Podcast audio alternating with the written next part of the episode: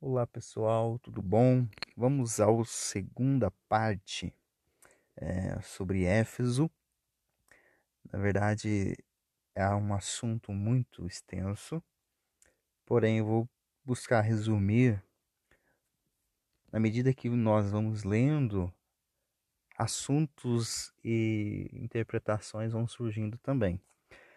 Mas nessa parte 2 sobre Éfeso, é, eu quero frisar com vocês alguns pontos que chamam muito a atenção. Primeiro, capítulo 2 de Apocalipse, no versículo 2, é, Jesus diz assim: Eu sei as tuas obras e o seu trabalho e a tua paciência, e que não podes sofrer os maus, e puseste à prova os que dizem ser apóstolos e não são, e tu os achastes mentirosos. Primeira coisa que me chama muito a atenção na fala de Jesus é que Jesus ele olha para a igreja, para as pessoas que estavam vivendo em Éfeso e buscando adorar a Deus em Éfeso e diz assim que ele sabe das suas obras e do seu trabalho. Quando Jesus se refere assim às pessoas que adoravam a ele morando em Éfeso, Éfeso, é, naquela época dos tempos bíblicos, isso Jesus já havia ido ao céu, né? O livro de Apocalipse é o livro que fala das revelações, então Jesus não estava mais é, entre as pessoas na terra, Jesus já havia sido levado ao céu depois que morreu na cruz do Calvário. E agora, Éfeso é tido ali como um centro político, comercial e também religioso. Então, em Éfeso não existia somente adoração a Jesus e não existia é, como se fosse um, um vilarejo, né? Às vezes nós lemos a Bíblia e temos a, a, ideia de que é um vilarejo, são pequenas pessoas, é um lugar resumido. E na verdade não. Éfeso era uma grande cidade, era um centro político, era um centro comercial e também religioso, com várias crenças religiosas que existiam na época, né? dos imperadores romanos que ali governavam a aquelas cidades, é, Éfeso se destacava. Se você quiser conhecer mais sobre Éfeso, leia 1 Coríntios, é, e ali nós vamos ter algumas noções é, do trabalho de alguns irmãos em Éfeso. Tem algumas referências lá, tá certo? Mas voltando ao nosso texto, Jesus diz assim: Eu conheço do seu trabalho. Quem conhece a Jesus Cristo não consegue ficar parado, né? Ele precisa falar de Jesus para alguém. E este falar, né, como eles faziam, anunciando de casa em casa, ajudando as pessoas, é, não só com a sua palavra, mas também no seu alimento, isto é muito importante, né? Não é à toa que Jesus, quando vai receber as pessoas é, naquela parábola do banquete, né? Ele convida várias pessoas para estar no o banquete, né? Ele conta essa parábola e as pessoas eu não posso porque eu tenho isso, eu tenho um compromisso, eu tenho aquilo outro.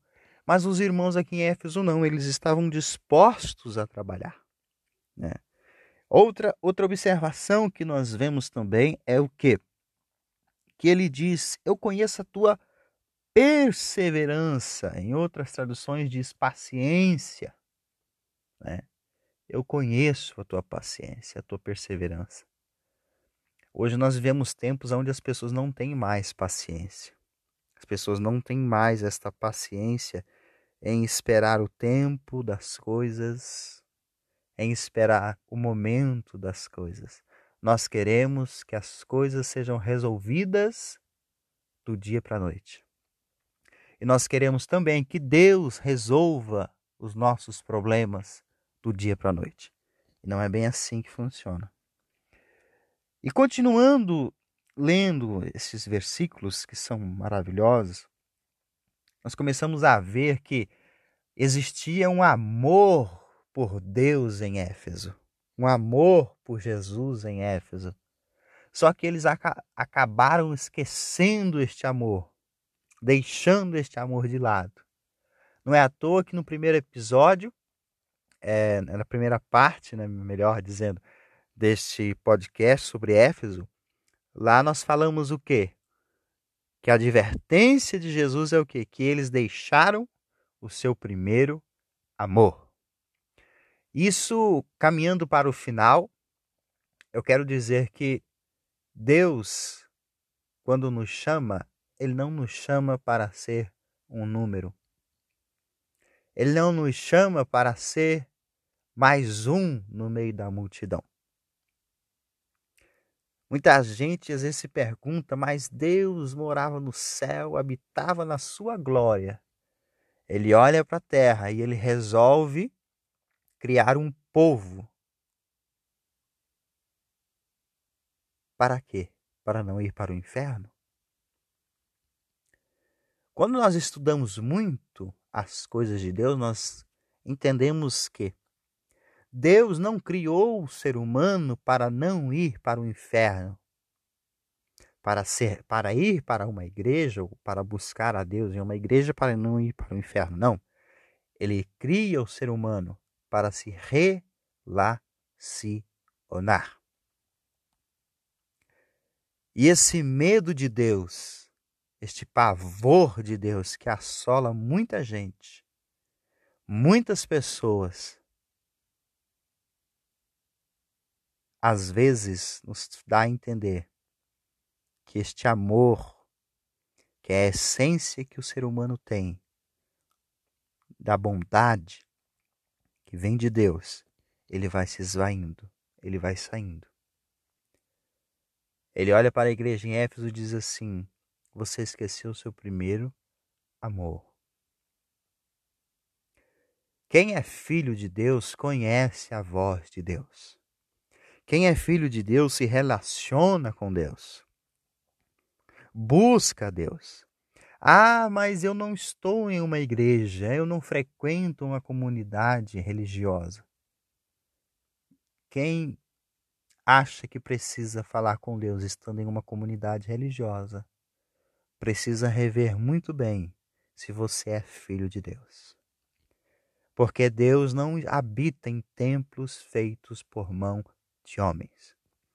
Ele está lá como consequência das pessoas que estão lá, porque elas são o templo de Deus. Mas Deus não mora em um lugar, Deus habita dentro de nós.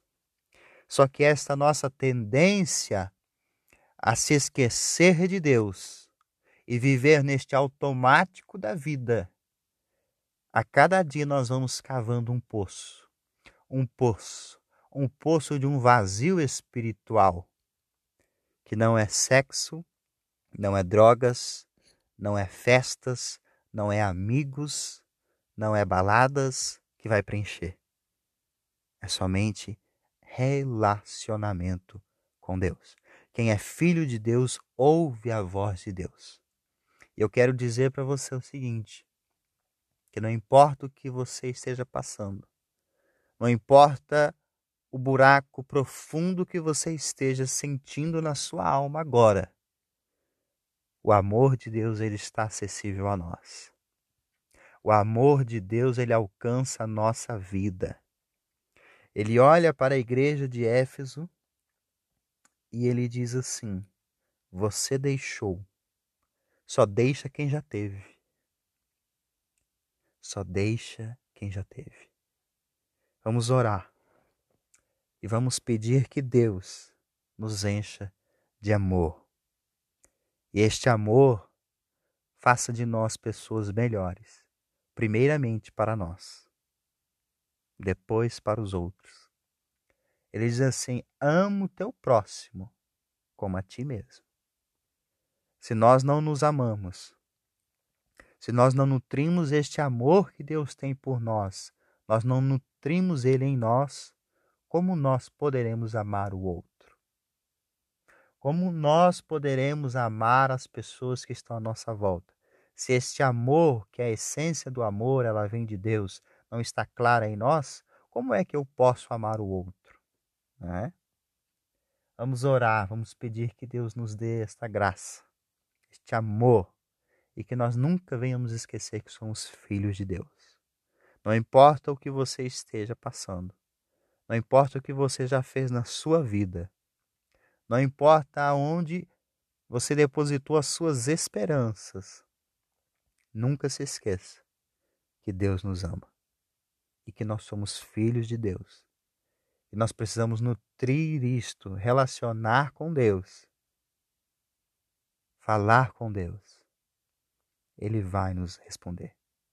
Não importa o que dizem, não importa o que falam, não importa o que pensam, Deus nos ama. E o amor de Deus nos enche. Coloque a mão no seu coração, se você sentir e quiser. Amado Deus e eterno Pai. Este é a parte 2 sobre Éfeso. Esta igreja que é uma igreja apostólica, uma igreja em uma cidade que estava desenvolvida, um centro político, comercial e religioso e aonde extraímos lições para a nossa vida, o nosso cotidiano, a nossa forma de viver hoje na atualidade no século 21. Precisamos, Senhor, entender que o amor está em nós. Precisamos, Senhor, acreditar dia após dia e te peço, Espírito Santo, esta pessoa que está ouvindo agora esta oração, alcance ela agora. Enche, Senhor, esta pessoa de amor a esperança de Deus, a força que vem de Deus. Receba esta graça, receba esta virtude do Espírito Santo e que a partir de agora nós possamos lembrar que somos filhos e filhas de Deus. Nos dê, Senhor, uma semana abençoada na sua graça, no seu amor. E no nome de Jesus nós te pedimos, ó Pai, te agradecemos. Amém. Deus te abençoe você possa encaminhar esta palavra para dois, três amigos e contribui com este podcast. Também você vai estar abençoando outras pessoas, levando um pouco da palavra de Deus. Que Deus te abençoe a você e a sua família.